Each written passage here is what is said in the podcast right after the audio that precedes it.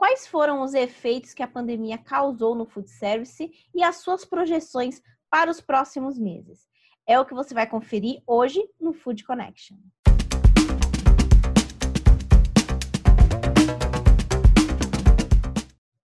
No ar, mais um Food Connection, um programa para toda a cadeia de alimentos e bebidas. Eu sou Ana Domingues e hoje nós vamos falar sobre os efeitos que a pandemia causou no food service e quais são os caminhos que esse mercado tem a trilhar a partir de agora. Mas antes da gente começar o nosso episódio, eu vou pedir para você se inscrever no nosso canal e ativar as notificações, que tem muita novidade vindo por aí. Não posso te dizer ainda, então você precisa acompanhar aqui o nosso canal. É, Para a gente começar o nosso episódio, eu queria compartilhar com vocês a conversa que eu tive com a Renata Borges. Ela é gerente comercial e de marketing da Middleby do Brasil. Ela contou também como que ela tem percebido esses efeitos, quais foram os erros e acertos do food service e como ela enxerga os próximos passos desse segmento tão importante para o nosso mercado. Vamos conferir.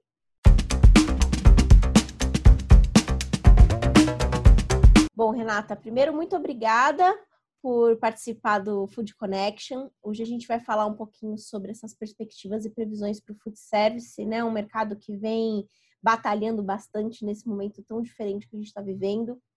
E eu queria, para começar o nosso bate-papo, já te perguntar como que a pandemia, né, tem afetado o food service.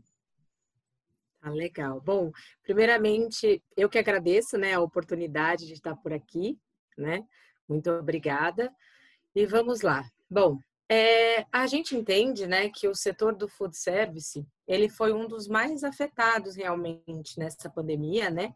Porque assim como toda a, o setor de lazer, né, de turismo, ele sofreu um impacto muito grande, né? Porque a partir do momento que as pessoas foram obrigadas a ficar dentro das suas casas, é, para que os números, né, não aumentassem, não disparassem, né, por conta da, da pandemia, é, todo o setor foi impactado assim do dia para a noite, vamos dizer, né? E aqueles, e principalmente os restaurantes, né? É, principalmente aqueles restaurantes que trabalhavam, por exemplo, nas áreas, nas regiões de escritórios, né? Esses restaurantes eles sofreram um impacto muito grande, os restaurantes de buffet, de self-service, né? Principalmente. E a gente entende que o, que o setor de food service, né? Que segundo os dados que a gente tem aí do, do setor, ele fatura, né, em torno de faturava né, em torno de 400 bilhões de reais por ano, né? Então, um setor que estava atrelado, né, tanto com a indústria, né, que que está dentro do, do, do, setor de food service, sofreu um impacto muito grande, né? Então, a gente entende que hoje, assim, os números que a gente tem, é, os dados que a que a Brasel tem disponibilizado para a gente é que vai ter um impacto aí de 40% do setor que vai morrer, né? Então isso é muito triste, mas ao mesmo tempo a gente tem que enxergar é, que vai ter muita oportunidade boa, né? Pontos importantes que podem surgir, né? Para os restaurantes. É, a gente entende também que vai ter muita oportunidade para quem já atuava ou para quem se preparou para atuar no delivery. Então, eu acho que a gente tem essa questão é, do impacto, mas ao mesmo tempo a gente tem que olhar com bons olhos para as oportunidades que vão surgir. Bom, Renata, assim, o que a gente percebe também muito do que aconteceu durante essa pandemia foi justamente a capacidade do food service se reinventar. A gente sabe que muitas transformações aconteceram durante esse, esses meses, né, diferentes que a gente está vivendo, e a gente percebe que o food service que era feito antes da pandemia não necessariamente vai voltar a ser feito. Então, eu queria que você me contasse um pouquinho quais são as previsões do que vai ser esse setor de alimentação fora do lar daqui para frente. Ah, tá certo, Ana. Eu acho que uma palavra que muita gente tem utilizado, né, o novo normal, eu acho que esse novo normal agora já não faz mais sentido, né? Porque agora é normal daqui para frente, não é mais novo, né? É até, até feia essa palavra, vai. Eu não gosto mais de usar ela. Já passou a, o tempo. E eu acho que realmente, você falando isso, eu acho que o amadorismo ele vai perder espaço né? Então, aquele, aquele restaurante que falava, ah, minha avó cozinha bem, eu vou abrir um negócio, vou fazer a, a receita da vovó, mas ele não, por exemplo, não estava preparado na questão de gestão, ou não estava preparado, por exemplo, nessa questão de mídias sociais, ou a própria aceleração digital, né, vai, vai fazer com que isso aconteça de uma forma mais profissional. Né? Então, aqueles que conseguirem se profissionalizar e que conseguirem sair na frente nessas questões de inovação, de comunicação com o mercado, né, com comunicação com seu, com, com o seu consumidor.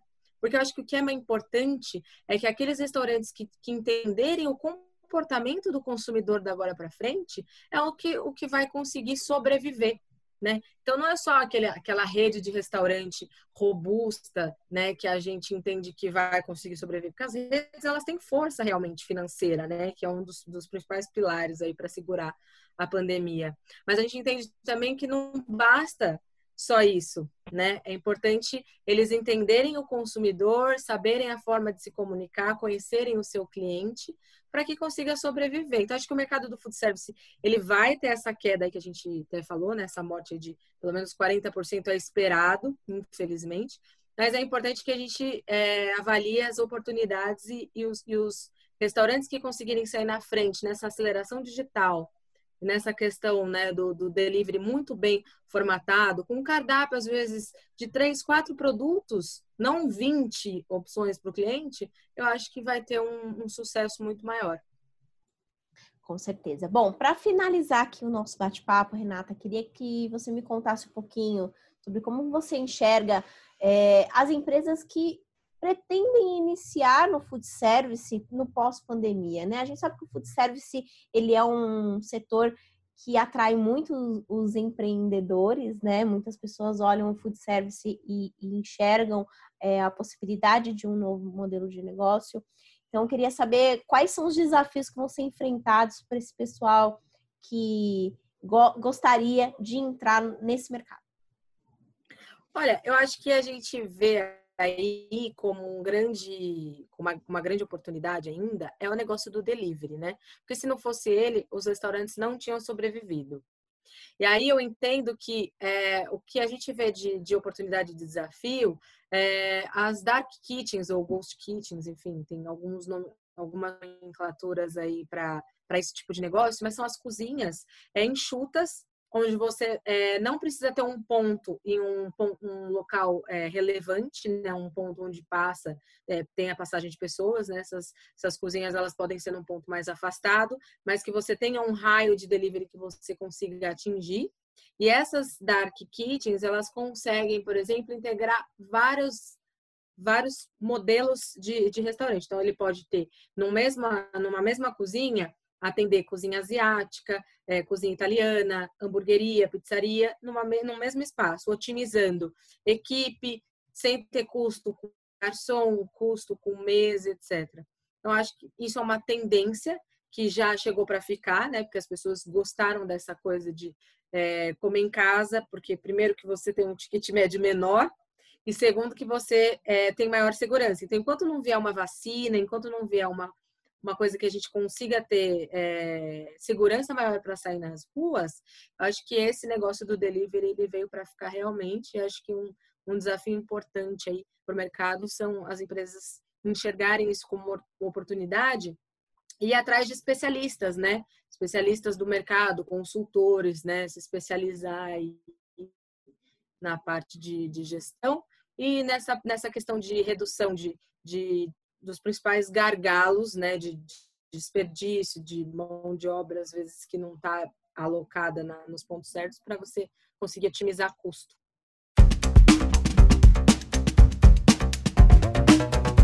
Também tive uma conversa muito bacana com a Simone Galante, que é fundadora e CEO da Galunium. Ela compartilhou com a gente alguns insights e resultados de uma pesquisa muito legal que eles fizeram recentemente que se chama Como a Covid impacta os consumidores e os negócios em alimentação. É, são diversos insights, eu queria compartilhar com vocês, tem até é, algumas orientações que ela trouxe no final dessa, dessa conversa, que está bem interessante. Vamos conferir.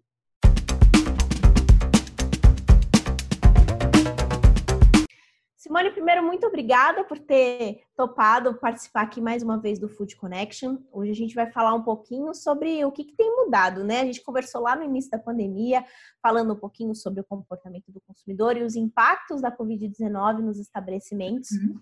Sei que você já fez aí uma nova pesquisa, eu queria saber o que, que mudou nesse meio tempo e nessa loucura que a gente está nessas aberturas parciais. Eu queria que você me contasse um pouquinho o que, que vocês viram na pesquisa.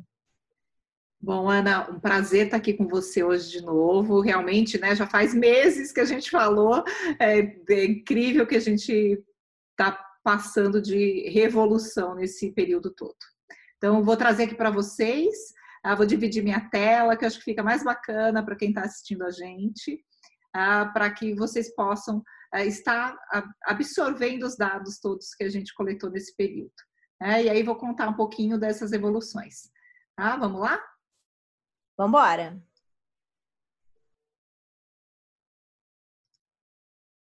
Prontinho.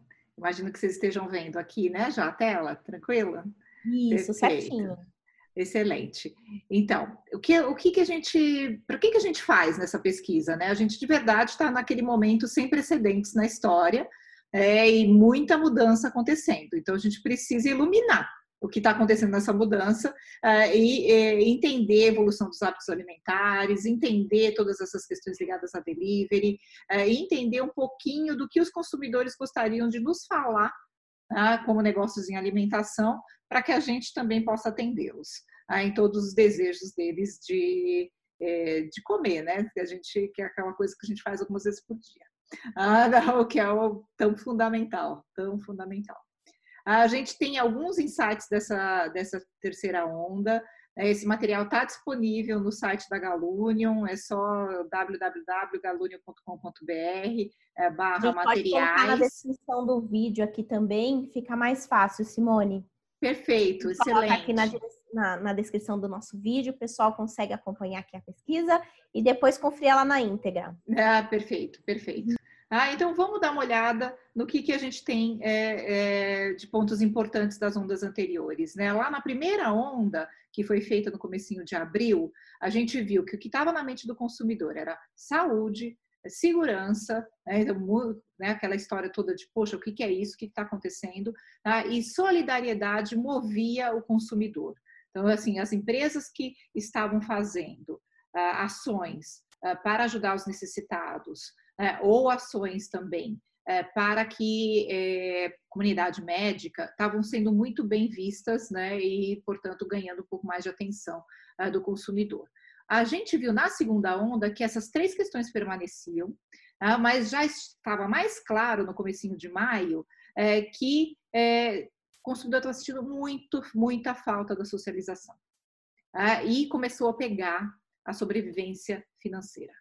Ah, então, mais gente já sem emprego, diminuindo a renda, é, e é, com questões ligadas assim, puxa, estou sentindo falta, é, quero comer o meu produto favorito no meu restaurante pra, favorito. Então, tanta saudade que algumas pessoas até falavam que nada ia mudar, né? Porque as pessoas logo em seguida já estariam voltando com todos os hábitos por essa saudade é, tão grande que estava acontecendo. O que, que a gente está vendo agora na terceira onda? A saúde e segurança voltaram fortes. Tá? A gente entende que provavelmente porque a mídia uh, está né, auxiliando todo mundo a falar sobre a retomada, os cuidados da retomada, uh, nessas reaberturas do comércio. Uh, então, isso apareceu bem, bem forte de novo nessa onda. E a sobrevivência financeira agora está mais dolorida. Então, do mesmo jeito que os nossos negócios em alimentação estão sentindo, o consumidor também está sentindo. Né? A gente tem uma perda de emprego bastante significativa, uma diminuição de renda da mesma maneira. É? E a gente vai olhar que a... se torna uma avalanche, né? Porque Exato. consumidor sem dinheiro, restaurante precisando desse investimento, fica um pouco complicado fazer esse equilíbrio todo, né, Simone? Eu acho que aqui é um dos grandes desafios é, como é que você, a gente torna as coisas um pouco mais acessíveis. Ah, é, é, uma coisa que a gente tem que realmente se desafiar no setor, Ana, ah, porque está é, acontecendo, é menos dinheiro no bolso. É, então, quem conseguir fazer uma equação de valor melhor vai atrair esse consumidor. É, e a gente começou a investigar, então, que hábitos começaram a permanecer durante a pandemia né, e que, que a gente está aguardando aí, esperando na retomada. Bom, aqui estão os dados mais é, específicos né, dessa terceira onda, então foi feita agora no comecinho de julho, né, de 3 a 7 de julho, 1.108 entrevistas finais, tá, numa metodologia quantitativa online. Tá? A gente é, teve um público 50% masculino e feminino, tá? idades variando, né? a gente pegou várias gerações, é, mas a gente tem a 40% entre 24 e 38 anos, maior parte no Sudeste, é, né? a gente tem vários tipos de cidade, estão equilibrados, aí a gente tem na classe social uma distribuição bacana, né? 49% na B, 11% na A e 40% na C, é, dentro do que consome o food service. Bom, como é que a gente viu? O que, que a gente viu? Primeiro, as questões de impacto no trabalho, na renda e a questão do home office, porque está todo mundo falando, puxa, o que, que vai acontecer né, com o home office? Então, a gente viu que é, tinham 16% das pessoas que não estavam trabalhando devido à pandemia, Tá? 46% é estavam trabalhando para a empresa, né? E outros 18% de forma autônoma. Ah, e, tem, e tinha já, a gente já tinha um certo desemprego, né? E aqui a gente identificou nessa amostra também essa questão. Ah, então, 36% dos respondentes não estão trabalhando, 16% devido à pandemia. Isso atinge mais as mulheres, com 40%. Então, a gente já tem visto vários artigos, vários estudos, inclusive internacionais, falando que essa crise afeta mais preponderantemente a mulher. E por que, que isso é relevante no food service? Porque a mulher é, em geral, quem cozinha. Né? E se a mulher está em casa para cozinhar, opa, né? tem que tomar uma atenção aqui. A gente viu que desses 50, 64%, né, 40% está com renda menor. Porque a gente tem 38% que a renda diminuiu e 2% que está sem renda. Então, apesar dele ter, dele ter trabalho, de alguma maneira ele não está recebendo. Né? Ou ficou para depois, ou ele está esperando chegar algum dinheiro que não chegou. Enfim, ele está sem essa renda. Então, é bem importante, afeta-se muito. E a gente perguntou, então, puxa, como é que você acredita que será a sua rotina até o final do ano de trabalho? Aí, 50% diz que ainda continuará a trabalhar de casa, de alguma maneira, tá? sendo que é, a gente tem aqui 100% de casa, ah, né, 100% do tempo em casa, 15%, maior parte do tempo em casa, 17%, um pouco em casa, um pouco no trabalho, 18%. Né? Tem uma, um receio aqui de quem vai estar sem trabalhar, tá? e esse receio é muito maior nas mulheres do que nos homens. Tá? Então, de novo, aqui um alerta. Tá? Ah, e é, aí 26% esperando voltar ao, tra ao trabalho. E a gente foi investigar, então, um pouco das escolhas mais frequentes. A gente perguntou para o consumidor: puxa, escolha as três questões que você vai fazer mais frequentemente é, com relação à sua alimentação. E a gente viu aqui: né, se eu tiver no meu home office, eu vou comer comida em casa feita na minha casa. Né? Quase todos, 93%. 86% dizendo, puxa, uma outra coisa que eu faço dentro das três alternativas é pedir delivery. E depois é comer comida em casa, mas comprada pronta, né? Que eu estoco, comprei pronto, ou é uma marmita. Ah, e aqui, né, a gente fica com essas com as questões, né, de como é que recompõe as vendas, como é que a gente faz parte aí dessa comida comprada pronta ah, dentro do food service. Ah, aí a gente também perguntou se você for para o local de trabalho, como é que você vai se alimentar nesse momento, tá? Então, aqui, puxa, olha de novo aqui. Vou trazer comida de casa feita na minha casa. 78% escolheu isso. Tá? Vou pedir delivery e comer no trabalho. 69%. Tá? Vou buscar comida pronta em restaurantes, padarias, lanchonetes e praças de alimentação. 44%. Tá? E depois tem comer no refeitório da empresa, né? Eh, trazer comida de casa mais comprada pronta. Tá? E é, 29% só falou o seguinte: eu vou sair para sentar e comer nos restaurantes, nas padarias, nas lanchonetes, nas praças de alimentação. Tá? Então a gente já está vendo aqui né, que é, tem um hábito diferente, né, uma coisa nova chegando aí. Né, ele, apesar de estar no trabalho, está fazendo coisas é, com né, diferente do que fazia uhum. antes. E Simone, é, na, na nossa primeira conversa lá, acredito que tenha sido a primeira pesquisa, né? A gente viu muito a questão da confiança, né? As pessoas isso, isso. É, preocupadas com a segurança do alimento. E isso se reflete ainda nesse comportamento, né? Se a gente reflete for ver, muito. ainda em casa. Reflete muito. Aí a gente vai ver isso exatamente aqui, né? Porque todo, todo momento que a gente está atento à disrupção, a gente tem que estar tá atento aos critérios de escolha. Ah, é nos critérios de escolha que normalmente as coisas mudam. Ah, então, quando o Uber surgiu, a gente começou a ter outros critérios de escolha para se movimentar. Então, é aquela coisa toda. Ah, então, o que, que a gente viu? É, viu que, é, comparando antes e após a pandemia, o que, que eles falaram para a gente que vai mudar nos hábitos? Né? Primeiro, o que ele mesmo concorda. Tá? Então, vou cozinhar e preparar mais comida em casa do que antes, 66%. Vou pedir mais entrega de comida pronta, 41%. É, vou buscar mais comida pronta para levar para viagem, nos lugares onde eu confio, 38%.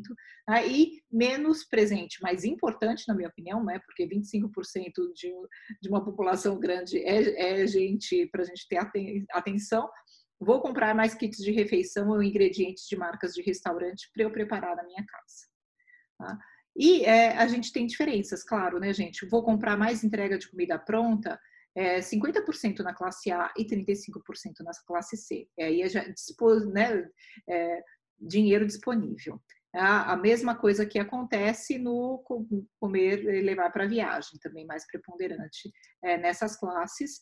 E, e, a mesma coisa nos kits, tá? 31% classe A, 20% classe C. E os critérios de escolha, olha só, Ana, como é o que você acabou de falar. Ah, então, higiene e limpeza está lá em cima, né? primeiro lugar de escolha, ah, na soma do primeiro, segundo e terceiro lugar de critério de escolha, ah, muito, muito preponderante. Claro, ninguém quer abrir mão de ter uma comida gostosa e ter um preço justo, tá? que são os dois outros fatores. E um fator que surgiu e que, na nossa opinião, é um indicativo de uma outra mudança é, é que ser perto começou a ficar um pouco mais relevante nessa onda do que nas outras. Tá? Ah, que já é, né, lá atrás, conveniência, ser perto, já sempre foi alguma coisa importante.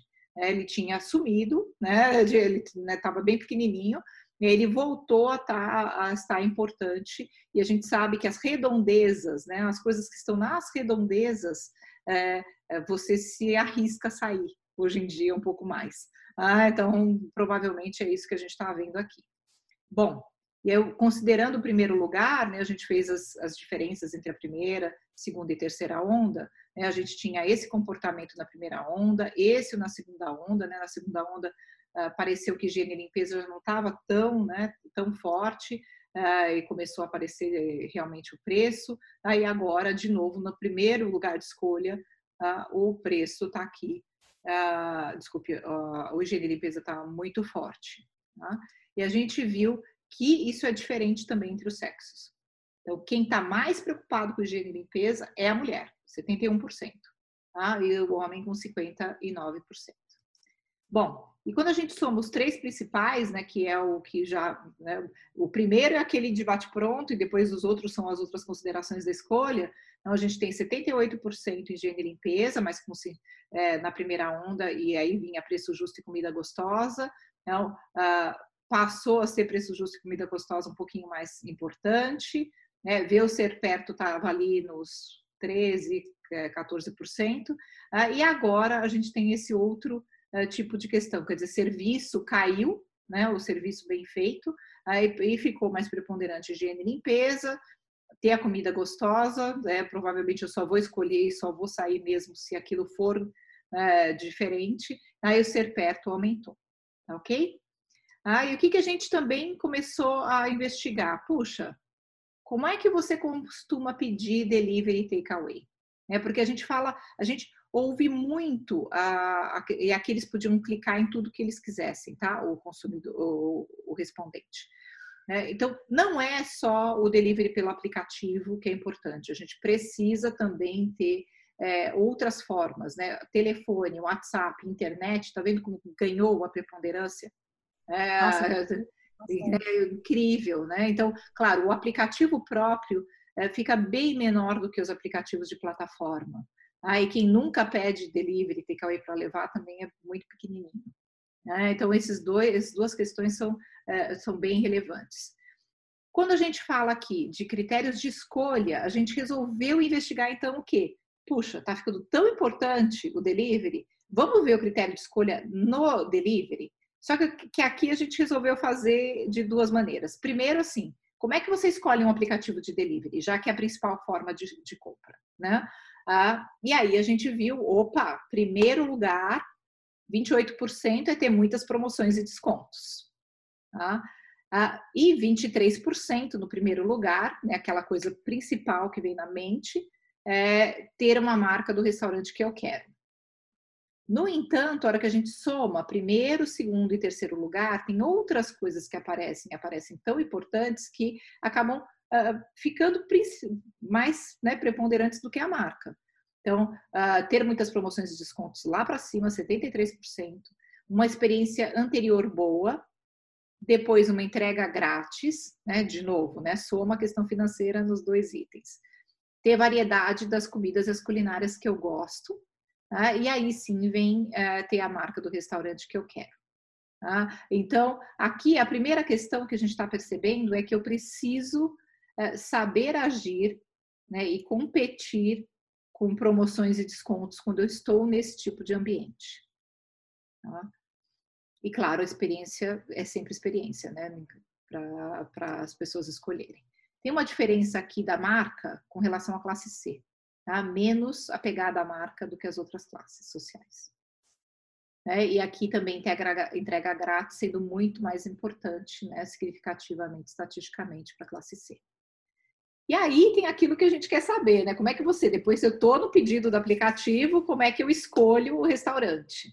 Tá? E aqui eu procuro o tipo de culinária e comida que eu quero que eu quero comer em primeiro lugar, praticamente empatado, gente, né? Aqui na hora que a gente soma primeiro, segundo e terceiro lugar, a diferença estatística é muito pequena, né? Que é procuro por promoção ou desconto atrativo, aí procuro opções com entrega grátis ou mais barata tá? que os outros. É, então, assim, essa questão de nem sempre você precisa ter entrega grátis, mas veja como é que está a sua concorrência. E aí vem os outros itens todos é, que a gente investigou. Então, gente, precisa saber jogar esse jogo realmente da promoção aqui para estar em tecnologia, né? estar numa plataforma de e-commerce. Aí, se a gente for olhar como é que a gente foi ensinado a comprar dentro das plataformas de e-commerce, desde a Amazon lá fora, ou as outras plataformas aqui, foi também muito driveado né, por essas coisas da promoção, do que está em oferta. Então, assim, esse hábito provavelmente é uma coisa de muito alerta realmente para a gente ter. Tá? Tem diferenças é muito, aqui. O que é muito legal a gente perceber, né, que todos os conselhos que a gente vem dando para o pessoal do food service realmente bate com o comportamento do consumidor. Por isso que é muito importante a gente perceber o que, que o consumidor está procurando para conseguir aí lapidar as estratégias, né, Simone? Exatamente, exatamente. Então, assim, as estratégias de combos, né, que sempre foram extremamente relevantes, né, de combinações é, dentro de outros ambientes, que era uma praça de alimentação ou coisa assim, quer dizer, como é que isso vai, né, e migra para outros lugares também. Ah, e como é que eu reconheço as partes do dia para fazer a promoção correta. Então, tem muita coisa, muita ciência aí, é, muita coisa bacana para ser feita. E a gente também viu uma questão importante, né? De novo, homem e mulher não são iguais. Tá? Então, o critério de escolha do restaurante no pedido via aplicativo, ah, para a mulher vem culinária em primeiro lugar, tá? E para o homem vem promoção em primeiro lugar. É, então, né, do, então é bem, é bem interessante. Né, e essa procurar por promoção de desconto é, atrativo é de menor importância na classe A tá, e maior importância na classe C. Então, é aquela questão que a gente sempre fala. Né? Olhe para o seu negócio e veja realmente quem é o consumidor do seu negócio, né? porque aí você vai moldar suas estratégias coerentemente. Né? Ah, e a gente resolveu investigar um pouquinho a questão de problemas no delivery. É, então, Primeira coisa, né? 82% já tiveram problemas ao fazer um pedido no delivery. Né? Então, é gigante. Né? A barra eu ainda acho que está um pouquinho baixa. Né? Então, assim, com, uh, com, o passar do tempo, talvez a tolerância a esses, esses erros, a esses erros seja diferente. E o principal problema é o tempo de entrega maior do que o prometido, 81%. E depois, né, um pedido que veio com algum erro, quantidade, tipo de produto, incompleto. Ah, e depois vem questões de aparência, comida fresca, a experiência ruim no momento de fazer o pedido em si. E de verdade, a falta de cortesia do entregador muito pequeno, 15% dos problemas, se bem que né, 15% é 15%. É, não, é grandão, né? De uma certa maneira. É uma parcela importante. É, exatamente. Mas assim, gente, a gente tem que. Promessa tem que ser cumprida, né? O que você prometeu entregar, o, que você, o tempo que você prometeu entregar, está é, tá atrapalhando aqui esse, esse consumidor. Esse é, é o slide que o pessoal precisa printar. É verdade não pode errar na hora de fazer o delivery. É verdade, verdade. Bom, e que mais que a gente é, queria investigar, né? O que, que eles desejavam comer e também se tem algumas tendências, né? Que, que puxa, preciso eh, ficar atento. Ah, então, primeira coisa que a gente perguntou é que tipo de comida preparada fora de casa vocês comprariam, né? Puxa, a gente está querendo vender, né? Então, assim, e, e, a gente testou uma coisa de propósito aqui tá? porque a gente queria testar comida gostosa, fresca, que ajude na imunidade e na saúde da minha família. E aqui eu quero alertar todo mundo que é nessa ordem: gostosa, fresca e ajude na imunidade. Então, na hora que eu estiver comunicando, eu fiz esse produto que é bacana desse jeito, que está cheio de gente querendo comprar, né? Tá vendo aqui? Se a gente é, colocar, é, é, é, bem relevante, né? Opa, cliquei aqui, desculpe. Ah, os, os primeiros aí, quem, o roxinho é quem com certeza diz que compraria. Ah, então, comunique que ela é gostosa, que ela é fresca e depois que ela ajuda na imunidade, né? porque isso são coisas bacanas. Ah, depois vem receita tradicional do meu restaurante favorito, novidades para quebrar a rotina da minha casa. Tá? E por último, vem, é, mas não pouco relevante, né, com 47% de, de intenção aqui, é comida gostosa, mesmo que tenha bastante açúcar e gordura, para eu dar um conforto, um presente para mim e para minha família. Ok? Bom, e aí a gente foi é, olhar um pouquinho perfis, de, perfis diferentes, né? Porque quando a gente soma os dois principais ali, a gente viu que a geração X é um pouco mais consciente dessa questão de é, alimentação, né? São os mais velhos, então está um pouquinho preponderante aqui. As receitas tradicionais uh, não é de restaurante favorito não é tão importante para a classe C. A mulher quer muito mais quebrar a cortina do que o homem, das novidades, né? E, e a classe, é, desculpe, a geração mais jovem está mais folgada aí na questão do açúcar e da gordura. Ah, não, está mais tranquila. E normalmente essa é uma geração que defende mais é, questões éticas, né? E questões é, como o veganismo, que a gente vê tão preponderante, tá? mas não necessariamente a, a questão da, a, da saúde de, dessa, dessa comida. Bom, e a gente foi perguntar então aos consumidores as top 5 tendências que eles consideravam que eles continuariam a ser tendência após a pandemia passar. Então era uma lista bem grande, é, e a gente traz aqui para vocês os resultados. Então esses aqui são os top 6 das tendências mais votadas. Tá? Então, praticamente empatado, comida saudável, dietas funcionais, tá? com naturalidade e frescor dos alimentos. Então, assim, bastante importante. Isso já estava antes da pandemia, pelo jeito não muda, né? É, se você conseguir fazer isso de maneira acessível, parabéns, porque provavelmente você está vendendo um pouco mais. A preocupação com sustentabilidade, em seguida, valorização da marca e da origem, produtos livres de ingredientes artificiais, e aí veio de novo a questão da proibição do plástico, né? Que é uma questão tão difícil, mas eles acham que pós-pandemia isso permanece.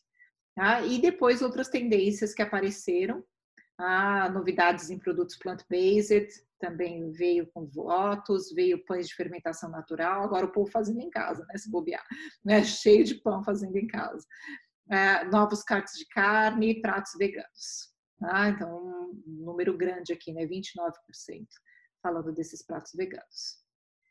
Bom, e aí a gente vem para o último bloco, né, que é um pouquinho das perspectivas na, na retomada e na pós-pandemia.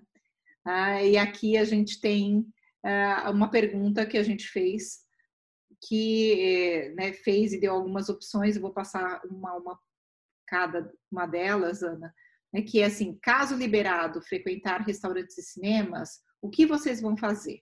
Então, tinha uma das alternativas era não vou frequentar, pois tenho medo de pegar coronavírus. Tá? 53% falou isso. Então, a gente tem 32% dizendo que concorda totalmente, 21% concordo mais do que discordo ah, dessa questão do medo ah, de pegar coronavírus. Ah, caso liberado, né, frequentarei espaços abertos, como restaurantes com mesas na calçadas, em parques ou drive-in. Né? Então, a gente tem aqui é, 17% dizendo que concorda totalmente ah, e 25% concordo mais do que discordo. Então, 42% dizendo que, é, que ok. Tá? Vou comprar por delivery e takeaway, convidar amigos e familiares para comerem na minha casa. É, aí a gente já tem 45% concordando com essa possibilidade e a gente está alertando, né? Existe uma oportunidade de aumentar catering, né? que são aquelas refeições é, para mais de 10 pessoas. Né? Então você faz, faz uma, uma, embalagem mais econômica, faz um modo de servir diferente para justamente essas pessoas uh, poderem se juntar. Bom, e a gente perguntou da confiança, né? né? Da, daquela questão que a gente estava da tal confiança, né? Então assim, frequentarei as marcas de restaurantes que confio. Né? A gente já vem aqui com 48% dizendo que concorda, tá? e é, e sendo uma questão que realmente importante né, dentro do, do processo todo. Bom, mas a, a gente achou uma questão bastante relevante trazer a diferença das respostas das mulheres, tá? porque as mulheres estão mais temerosas de frequentar, então 59% concorda que não vai frequentar por medo de coronavírus e 47% dos homens. Não vai frequentar espaços abertos 41% das mulheres. 38% diz que não vai frequentar marcas do restaurante que confia. Uh, e, é, e, até a parte da compra do delivery takeaway, essa com um pouquinho menos de diferença. Ah, então, a, a, dica que a gente tem aqui é o seguinte: você quer trazer confiança, invista na comunicação com as mulheres, ah, porque elas estão mais receosas.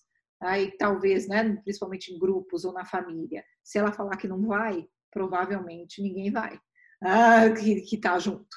Então, aqui é fundamental, né, se a gente olha estudos lá de fora sobre é, essa questão de como se comunicar é, com as mulheres, normalmente uma outra mulher cientista falando, sabe, é, são coisas bacanas de você ter, né, cientista no seguinte sentido, é, expert, né, né, assim, uma pessoa que possa gerar algum tipo de confiança. Né. Então, uh, fica a dica aqui, porque isso vai ser muito, muito relevante para todo mundo.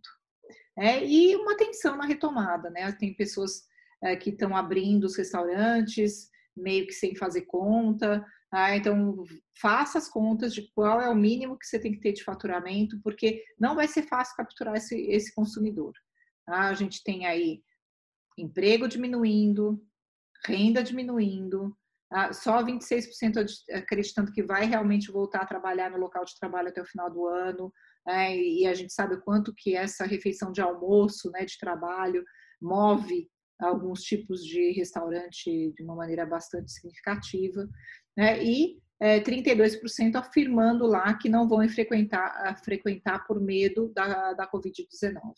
Né? Então, aqui é, é realmente um alerta que a gente faz. E a gente fez uma última pergunta que era se você pudesse fazer um pedido aos donos do restaurante, qual seria? Né, a gente deixou algumas alternativas e deixou uma outra parte aberta. A maioria deles escolheu uh, alguma dessas alternativas. Então, a primeira que ganhou, que gostaria de pedir aos donos de restaurante, é 30% fala não sacrifique a qualidade dos produtos.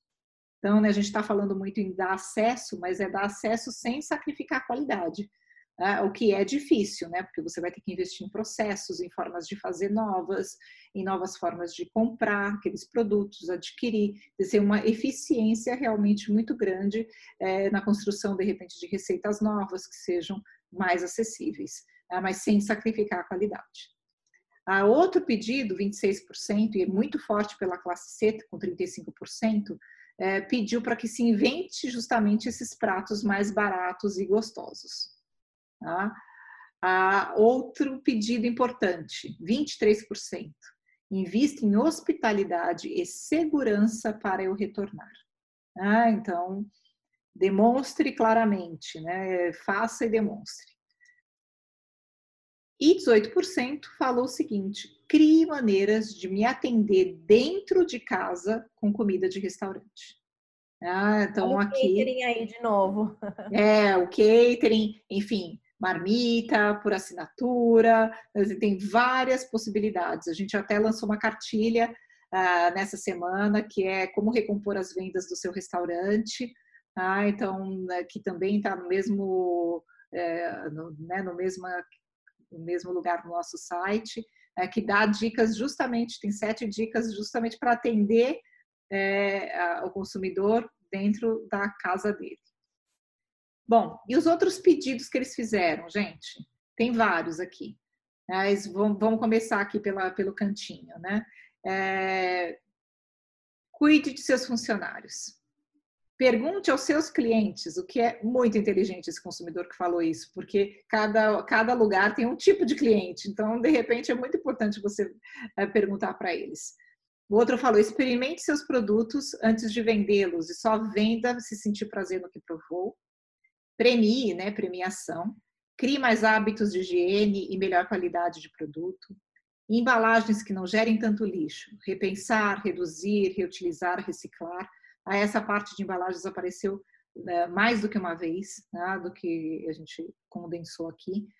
Uh, valorizem os entregadores que dão duro danado para ganhar pouco. Então, esse movimento que a gente tem que ficar atento, né? Toda vez que está dando dor em alguma parte do negócio, do modelo de negócios, é porque vai vir coisa diferente na, pela frente. Então, a gente já está vendo esses movimentos acontecerem. Mantenha a qualidade no atendimento, seja delivery ou presencial. Tá? Disponibilizem mais pratos veganos e vegetarianos. Tá? E aqui também o número de mais de seis, sete consumidores, pelo menos, colocaram isso uh, claramente. Uh, invista em tecnologia para eu poder fazer meu pedido sem a necessidade de um garçom. Amplie o sistema PEG leve e comida saborosa e com ingredientes naturais. Ah, então está aqui a voz do consumidor, Ana, para que uh, né, os estabelecimentos possam responder. Bom, nossas conclusões. Né, é que o, o consumidor realmente está impactado pela pandemia, ele teme, é, tem medo né, com relação à saúde, é, tem as rotinas de trabalho e admissão de renda acontecendo, mudanças, as oportunidades de servir é, dentro e fora da casa tem que ser com alimentação de qualidade, com segurança, sem problemas, acessível, aí com uma melhor experiência. Tá? Então, para você se manter relevante, você precisa jogar o jogo com todos esses fatores. Não é fácil. É? E cada negócio tem que ouvir atentamente seu cliente. Tá? Lembrando das mulheres, né? que elas são um fator chave aí de restabelecimento uh, da confiança e vão estar dentro dos seus lares. Né? Então, como é que você facilita esse trabalho uh, para elas também? Tá? Então, basicamente é isso. A gente tem sempre né, feito os materiais. Tá? Quero agradecer aqui a parceria com a Qualibest, né, que possibilitou que a gente fizesse esse, esse painel e agradecer aí a todos uh, que foram responsáveis por, por tudo isso. Tá? Muito bacana, Simone. Então, depois que a gente viu aí um estudo muito legal que vai dar uma base muito boa para o pessoal conseguir continuar né, nesse desafio muito grande que o Covid-19 tem trazido, eu tenho algumas dúvidas do que a gente passou aqui, algumas perguntas para você. Bom, a gente falou muito sobre a questão do home office, né? A gente sabe que essa é uma realidade de muita gente. Muitos escritórios estão reduzindo, inclusive, o seu espaço para um, uma frequência reduzida, e com isso o impacto é muito grande nos restaurantes. A gente tem inclusive grandes corporações que já falaram que não voltam para escritório, ficam em home office.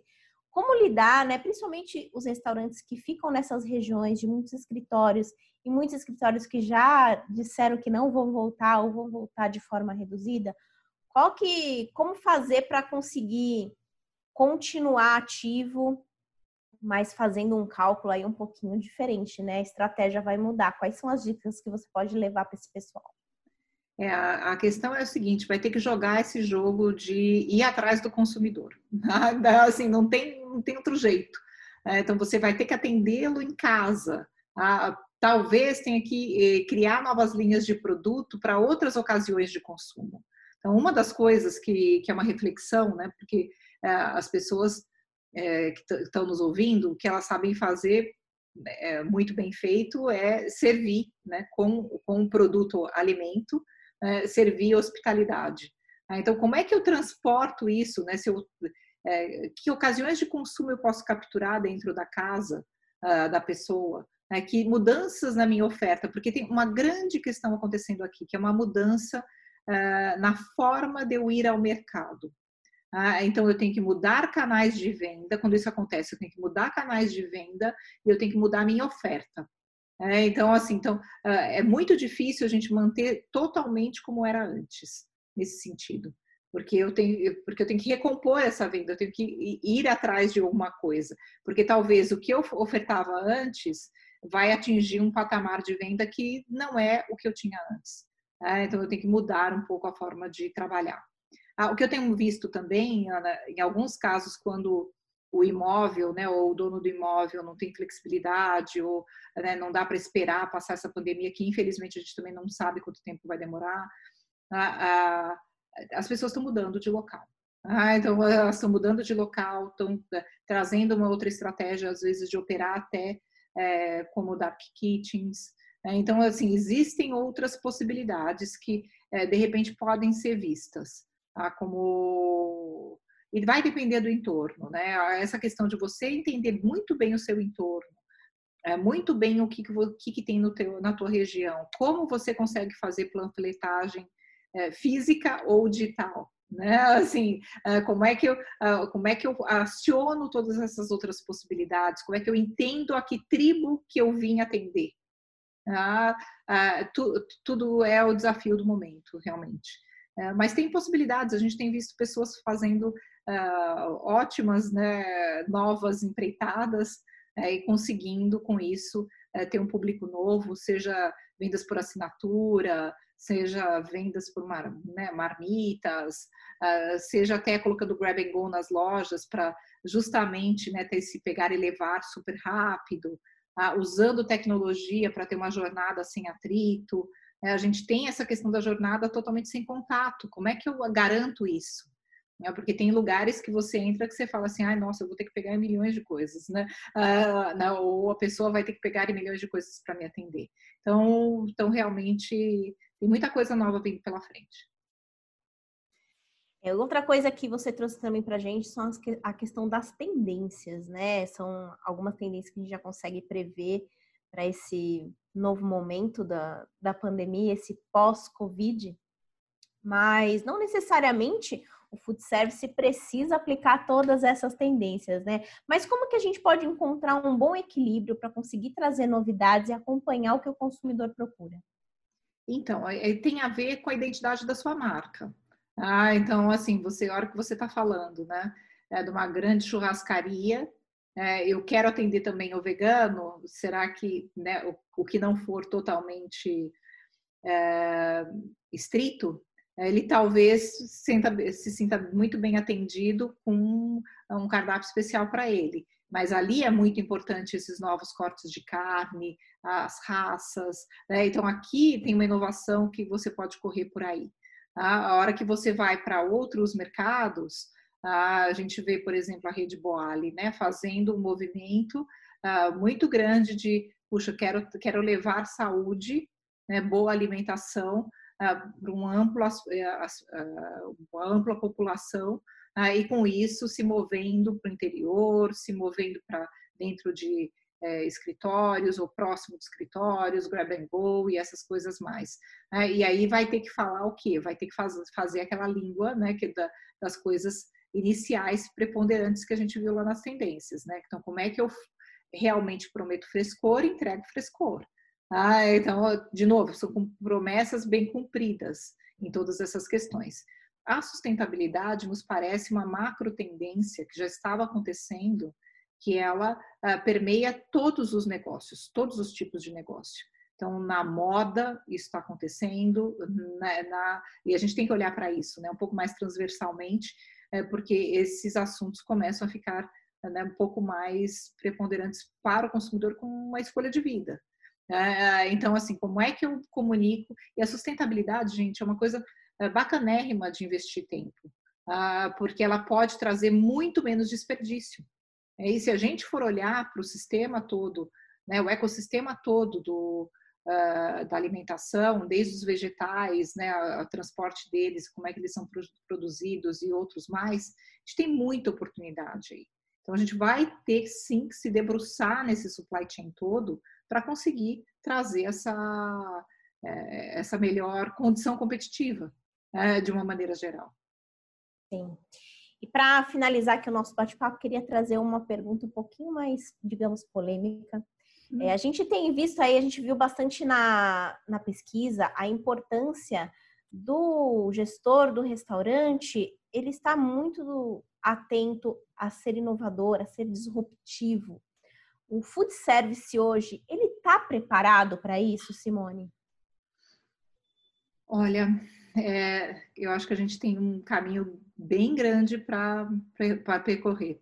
É, e na pesquisa que a gente fez com os operadores, Ana, a gente viu que quem está um pouco mais à frente é, são as redes, tá? Né, então, as redes estão com pautas de transformação digital, tá? com gestão a partir mais de dados, é, isso está numa agenda uh, maior desse, desse tipo de organização. Uh, mas, certamente, vem, do, vem muito da cabeça, né? A gente até fala, qual que é o, uh, o modelo de pensamento é, que, que reina nos donos né, desse, desses lugares. Então, tem novas gerações chegando. Essas gerações novas que estão chegando já vão chegar é, com muita digitalização dentro delas. Então, eu tenho uma grande expectativa de que sim, que a gente consiga renovar o food service. Talvez quem não se renove também não consiga se perpetuar, né? E aí a gente é, vai ter outras questões aí acontecendo de taxas de mortalidade e tudo. Então, realmente é polêmico, porque é, tende a ficar mais difícil jogar o jogo quem tiver é, posturas extremamente tradicionais. Tá? Claro, claro, no, sempre vai ter exceção, sempre vai ter exceção, sempre vai ter aquela coisa antiga que era feita e que é tradicional, mas que tem tanta iconicidade, sabe? É tão distinto uh, em produto ou em modo de atendimento uh, que ele se perpetua né, porque ele tem uh, uma, uh, uma legião de seguidores, então ele consegue uh, fazer com que o negócio perpetue. no dia a dia, vai ter que ter muito mais competitividade para conseguir atender. Então, vamos ver, o tempo vai dizer aí que, que eh, quais são os, os, modelos de negócio que, que vão ser preponderantes nesse século XXI aí, da frente.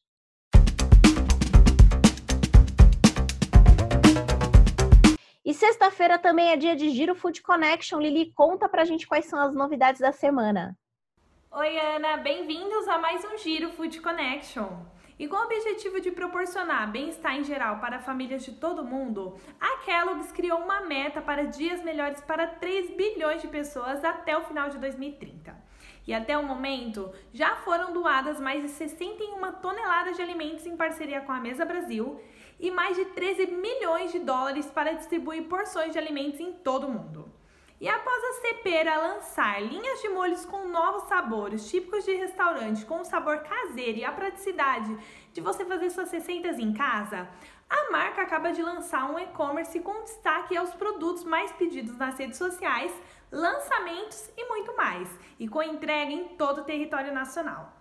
E o McDonald's tem um novo restaurante na Disney e é o restaurante, porque além de enorme, ele ainda é sustentável. O único no mundo com quase 8 mil metros quadrados e funciona apenas usando a energia solar. Esse restaurante fazia parte dos projetos que estavam na sua meta para reduzir as suas emissões de carbono em até 36%. E a princípio, o restaurante só funciona para pedidos para viagem. E o Pão de Açúcar, no início do mês, lançou uma campanha chamada Felicidade Pode Ser Tanta Coisa e sinalizou os parques de São Paulo com círculos para ajudar no distanciamento social. Além disso, distribuiu 30 mil bolas de sementes para colaboradores e influentes para deixar a cidade ainda mais verde e compartilhou a receita de um pão caseiro com o especialista Pascoal Menar e agora está distribuindo bolas e sementes de girassol e zinnia nas lojas Pão de Açúcar para todos os clientes. A tecnologia permite que sejam cultivadas em qualquer lugar, não precisa ser numa área verde. E você está gostando do nosso Food Connection? Então fica ligado que semana que vem tem uma grande novidade para você. Tô passando aqui para deixar uma novidade no Food Connection. Vem aí e você não pode perder o isso, a gente vai revolucionar a comunicação com toda a cadeia alimentícia. Gostou da novidade? Então se prepara que logo mais ela vai estar no ar.